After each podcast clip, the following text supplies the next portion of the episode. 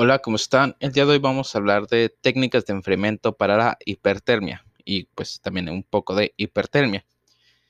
Este es un artículo de Dina Wasserman, eh, Julie Kretsch y Megan Healy. Healy, Kretsch. Espero que les haya pronunciado bien. Si las autoras y autores me llegaran a escuchar, una disculpa.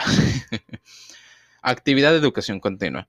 La hipertermia se define como una temperatura corporal superior a 40 grados centígrados Varias condiciones pueden causar hipertermia. En la sepsis, la reacción inmunológica a la infección se manifiesta con mayor frecuencia como fiebre. Algunas ingestiones tóxicas y estados de abstinencia pueden provocar una temperatura corporal elevada. Ciertas reacciones a medicamentos también pueden causar hipertermia, como el síndrome neuroléptico maligno. La enfermedad más común que se puede tratar solo con enfriamiento es, la enfermedad relacionada con el calor y la insolación. Las enfermedades relacionadas con el calor son un espectro de enfermedades que ocurren cuando falla el sistema termorregulador del cuerpo. Esta actividad revisa la evaluación del paciente con hipertermia y explica el papel del equipo interprofesional en el manejo de pacientes con esta condición. Ok. La hipertermia se define como una temperatura corporal superior a 40 grados centígrados. Varias condiciones pueden causar hipertermia. En la sepsis, la reacción inmunológica a la infección se manifiesta con mayor frecuencia como fiebre. Algunas ingestiones tóxicas y estados de abstinencia pueden provocar una temperatura corporal elevada. Ciertas reacciones a medicamentos también pueden causar hipertermia, como el síndrome neuroléptico maligno. La enfermedad más común que se puede tratar solo con enfriamiento es la enfermedad relacionada con el calor y la insolación. Las enfermedades relacionadas con el calor son un espectro de enfermedades que ocurren cuando falla el sistema termorregulador del cuerpo. La temperatura corporal central elevada asociada con hipotensión orostática, taquicardia, diaforesis y taquimnia caracteriza el agotamiento por calor. El golpe de calor se define como una temperatura corporal central elevada más la participación del sistema nervioso central, delirio, disminución del nivel de conciencia o ataxia. Las enfermedades relacionadas con el calor afectan con mayor frecuencia a los atletas, hipertermia por esfuerzo, pero también puede ocurrir durante los meses de clima cálido o en lugares de temperaturas extremas. Los pacientes con alteración de la termorregulación, como los que se encuentran en edades extremas, los obesos o, los enfermos mentales, tienen un mayor riesgo. El tratamiento definitivo para las enfermedades relacionadas con el calor es el enfriamiento corporal total. La conducción y la evaporación son los dos métodos de enfriamiento empleados en el tratamiento de enfermedades relacionadas con el calor. Los estudios han demostrado que la inmersión en agua helada es la más rápida y eficaz. Sin embargo, existen barreras obvias para realizar esto en un departamento de emergencias. Los maratones y otros eventos deportivos que presentan enfermedades frecuentes relacionadas con el calor a veces tienen esta capacidad. La evaporación, neblina y ventilación es la segunda forma más rápida de enfriar un paciente. Se ha demostrado que las compresas de hielo en la ingle, axila, cuello y las cercanas a otros grandes vasos son menos efectivas. Se han estudiado los líquidos intravenosos refrigerados, pero no existe un consenso claro sobre su beneficio, preservación de la función neurológica, frente al daño potencial, que son los calofríos inducidos, pero se puede considerar. Es de destacar que existen productos disponibles comercialmente diseñados para enfriar. Estos van desde catéteres de enfriamiento invasivos hasta almohadillas adhesivas no invasivas que hacen circular agua fría. Estos dispositivos fueron diseñados para la hipotermia dirigida después de un paro cardíaco. Sin embargo, pueden usarse para enfermedades relacionadas con el calor cuando están disponibles. Existe literatura eh, limitada que compara estos dispositivos con los métodos tradicionales. La prioridad en las enfermedades relacionadas con el calor es el reconocimiento y la intervención tempranos. La literatura militar y deportiva ha identificado 40 grados como el objetivo y, cuando, y cuanto más rápido se logra el, el objetivo, menor será la mortalidad del paciente. Indicaciones. Las indicaciones para enfriar incluyen cualquier signo de enfermedad relacionada con el calor en presencia de una temperatura corporal elevada. Anteriormente, la enfermedad relacionada con el calor se definía como la temperatura corporal central superior a 40 grados centígrados. Sin embargo, cualquier elevación por encima de la temperatura corporal normal en un paciente sintomático es una indicación para considerar el enfriamiento.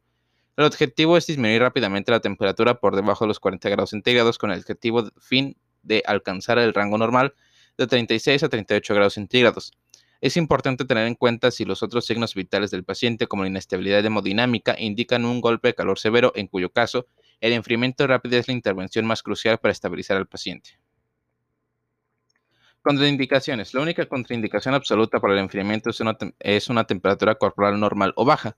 La hipertermia en un paciente puede ser un signo de sepsis, ingestión o abstinencia tóxica u otra etiología, en cuyo caso no debe pasarse por alto el tratamiento específico de la enfermedad. Se debe tener cuidado de priorizar el reanimamiento habitual y el manejo emergente de las vías respiratorias, la respiración y la circulación. Equipo. Hay varios métodos de enfriamiento disponibles en el departamento de emergencias con equipo estándar como manta enfriamiento, solución salina fría, paquetes de hielo, sonda de Foley y sábanas y toallas.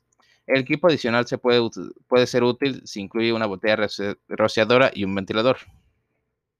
Personal, todas las técnicas de enfriamiento descritas en este artículo pueden ser realizadas por un solo proveedor. Sin embargo, el personal adicional permitirá un enfriamiento más rápido utilizando intervenciones paralelas. Preparación. En preparación se debe exponer al paciente por completo y establecer un acceso intravenoso. Cuando esté disponible, se recomienda colocar al paciente en un monitor cardíaco. Además, se puede colocar un termómetro intracavitario para controlar de cerca la temperatura corporal central. Por lo tanto, se utilizan sondas esofágicas, rectales y vesicales. Técnica. La aplicación continua de agua fría en la piel se puede lograr limpiando el paciente con una esponja o usando una botella de spray. Colocar un ventilador para soplar directamente sobre el paciente mientras se rocía o se pasa una esponja aumentará la velocidad de evaporación y por lo tanto disminuirá más rápidamente la temperatura corporal. Otra opción es sumergir una sábana en agua fría y luego escurrirla y luego envolver al paciente con la sábana húmeda. Esto se puede cambiar y volver a sumergir cuando ya no esté fría. La desventaja de estos métodos es que requieren una replicación continua de agua y hielo para mantener la eficacia. Otra opción es aplicar compresas de hielo al paciente. Las áreas que son más efectivas para enfriar la temperatura central son la ingle, las axilas, el cuello y el torso.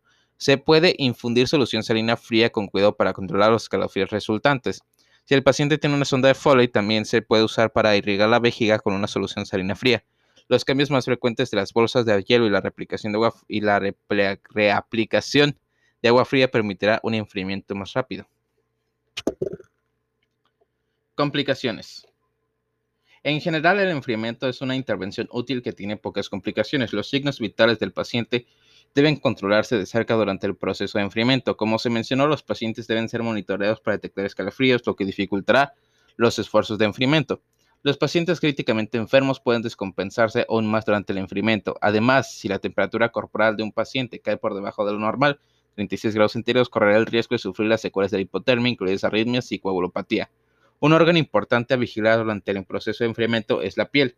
Es susceptible a daños por exposición prolongada a hielo. Cubrir las bolsas de hielo con una toalla o sábana y ajustar regularmente el lugar de aplicación mitigará este riesgo. Significancia clínica. En el manejo de la enfermedad relacionada con el calor y la insolación, la disminución de la temperatura corporal central es la intervención más crítica. El enfriamiento también se puede realizar por complemento de las dos terapias habituales para numerosas afecciones que pueden causar hipertermia secundariamente. Las técnicas descritas son formas fáciles, simples y efectivas de enfriar a un paciente en el departamento de emergencias. Requieren poca formación y pueden ser realizadas por un proveedor individual.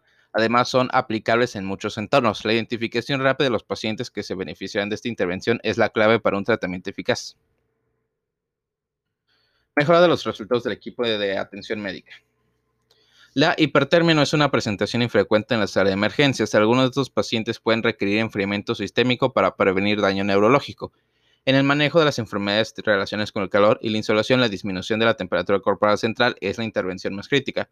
El enfriamiento se realiza mejor con un equipo interprofesional que incluye un neurólogo, un internista, un médico de departamento de emergencias y enfermeras de la unidad de cuidados intensivos.